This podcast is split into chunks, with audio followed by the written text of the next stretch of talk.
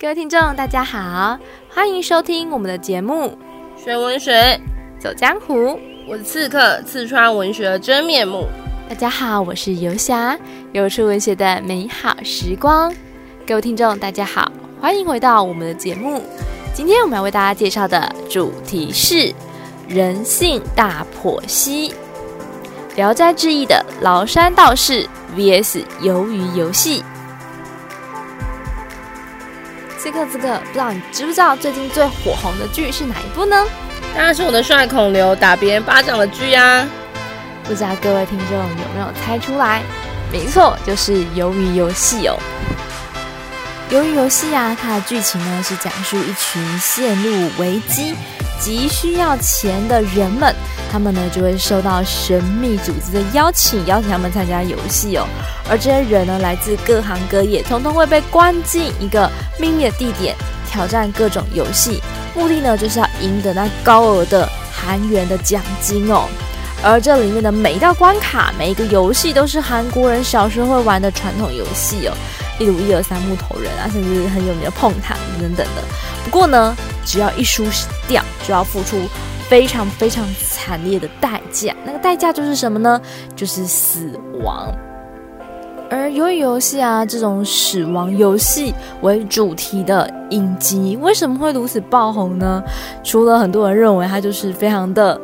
爽，就是爽片，有非常的戏剧的效果啊，然后甚至很刺激啊等等的。但其实在里面，其实你可以看到的就是大量的人性的。展现哦，包含人性的丑恶，以及在这个看似非常公平的游戏里面，其实也隐含着种种的隐喻跟象征哦。但这样的世界真的有公平吗？像是碰糖游戏啊，大家拿到的图案就不一样，我觉得就蛮不公平的。没错，在碰糖游戏里面呢，大家拿到碰糖会不一样，然后碰糖要在一定的时间内把那个里面的图案把它画呃完美的割出来。但是呢，其实这个碰糖游戏它里面有几个象征的含义啦。第一个是你要突破这个关卡的话，其实有三种方式。因为在里面有一些玩家，他会透过作弊的方式，就提早先知道这个游戏呃要玩什么，然后跟里面的一些员工套好交情，所以他就拿到一个比较简单的碰糖。第二个的话就是运气，你就刚好抽到三角形最简单的碰糖。第三个的话呢就是实力，因为里面的呢主角呢有人拿到的是。雨伞造型非常非常复杂的碰糖，但是他后来用自己的聪明才智想到一个解决的方法，所以他也顺利的过关了。所以这也象征着，其实我们在这个社会上想要成功，其实有三种可能性。第一种的话呢，就是作弊也是一种可能性；第二个就是你可能是刚好运气很好；第三个就是你是凭实力获胜。但是其实呢，这一个游戏，这是一个游戏的关卡里面所隐含的社会的议题。但其实呢，在这个游戏里面的主办单位，他说服这些人参加游戏的方式就是，他说：“你们在这个游戏里面，人人都是平等的。不管你在这个外面的世界，你是负债几亿、几千万，甚至呢，你就是信用破产了，但是你在这个游戏里面。”人都是平等的，你可以从零开始，重新的获得机会，获得翻身的可能性。但这个平等是真的平等吗？其实它也是一种平等的假象啦。对，为什么听起来好像是打着正义的口号，但是好像做的并不是一个多好的事情？诶，对啊，刺客的这个疑虑是很正确的。其实这个游戏啊，它背后还有许多观众，也就是上流社会非常非常有钱的那些人，他们其实，在观赏着这群人在里面的争夺，甚至他们可以任意的决定游戏到底要怎么样进行。所以他们真的有平等吗？其实他们还是被主宰的人。所以他其实有非常非常深的影射或者是讽刺这个资本主义的社会里面，其实有钱的人还是掌握一切的资源。而这样的人性之恶啊，不只是现代社会有，其实在古代社会也是存在着。所以这是就是自古以来就一直一直有的一个议题哦。而在蒲松龄的《聊斋志异》里面，也是可以找到相关的内容。那为什么会如此呢？鲁迅曾经说过一段话，他说呢：“有谁从小康之家落入困顿的吗？我以为在这途路中，大概可以看见世人的真面目。”吧，而那真面目往往就是非常残酷的人性哦。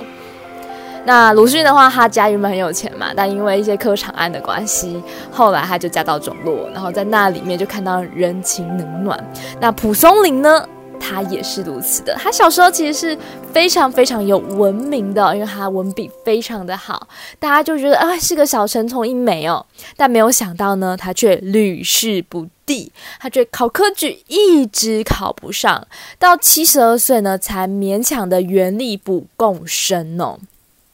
所以呢，蒲松龄在一生呢就非常的穷困潦倒哦，而且非常的愁闷哦，也因此呢看见了人间的黑暗哦。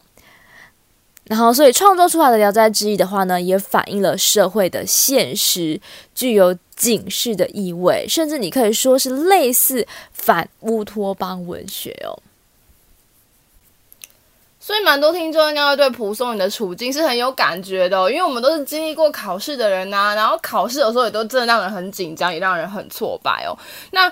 你看啊，蒲松他考到这么高的年龄还在考试哦，其实这跟当时的一个科举制度是很有关系的。那很多听众应该都听过，我们都说当年清代的科举考试叫八股文嘛，所以他其实强调的呢就是前置思想，也是必须要按照它的形式，只要你的格式不符合，就绝对不会被录取哦。甚至考的都是一些枝微末节的那种文艺的一个就是阐释哦，所以导致于呢很多的读书人他其实越是有丰富的想象力哦，越是有丰富的感情跟思想，他反而越不容易呢种地哦。那这也导致了蒲松龄在这样的一个不公平的一个情况下呢，说一直的失败。所以你要说他是万年重考生、万年国考生也是的。不过呢，你也看他一直都没有改变自己的方式，因为有很多也是为了要考上考试，就改变自己的风格，然后努力的去死背一些东西哦。可是蒲松龄还是蛮做自己的。在这段历程中呢，他也把他所体会到的人性全部都写在他最。具有代表性的作品就是《聊斋志异》里面，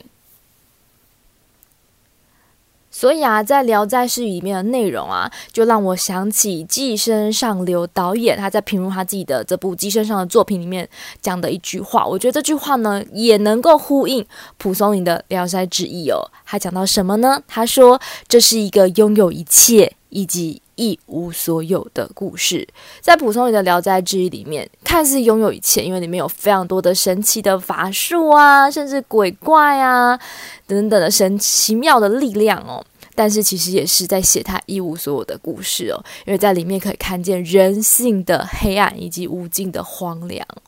甚至呢，里面的鬼，我们一般人都会很怕鬼嘛，这个鬼就是比较呃邪恶的。但其实里面的话呢，鬼还比人更可爱，所以也借此可以看到人世间的某一种残忍跟残酷，甚至是荒芜的一无所有。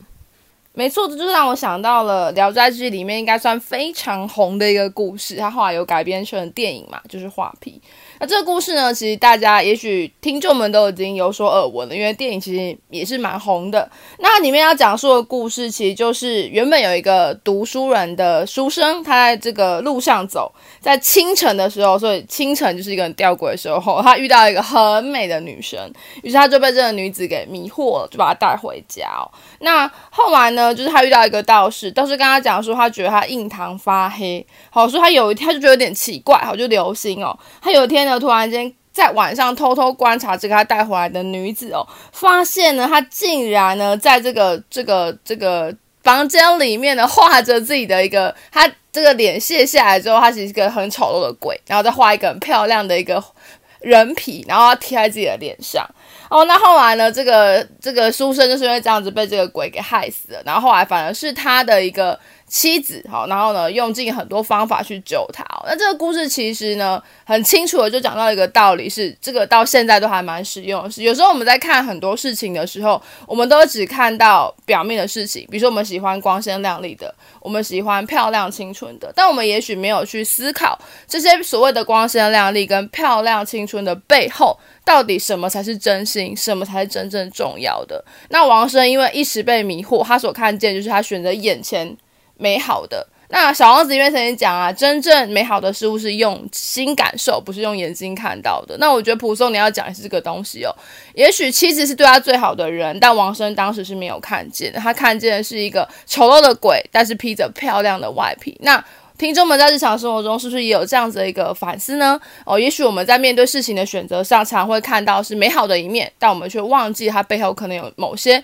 丑陋的东西是我们没有去注意到的。而这个故事呢，其实就可以呼应到我刚才讲的那句话啊。王森呢，一开始看是看似是拥有一切嘛，对不对？因为他突然间就在深夜里面，在凌晨的时候就遇到一个超级美丽的女子，然后把她带回家。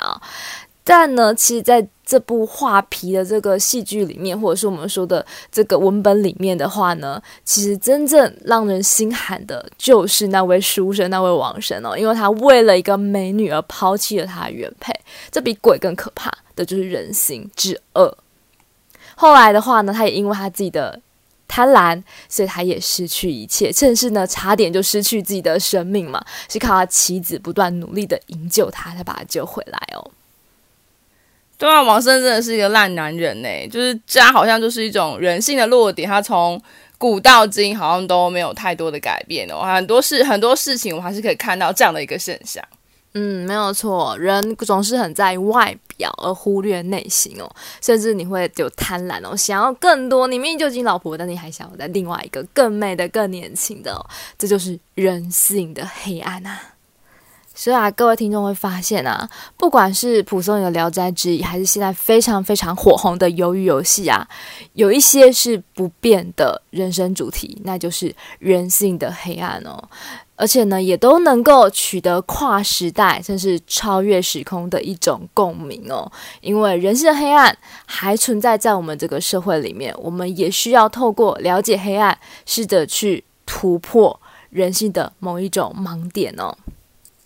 对啊，你会发现，哎，蒲松龄局限在封建制度下的科举考试，可是由于游戏的人们，他们经历的是资本社会，可是他们也被局限在某一种所谓的不公平的阶级意识里面，所以这个世界的公平真的存在吗？我觉得很留待听众们去思考哦。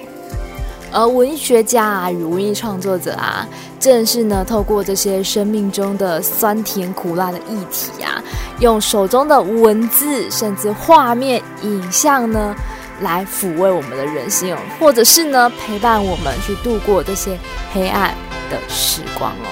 那我们今天的节目就到此为止，学文学，走江湖，我们下次见，拜拜。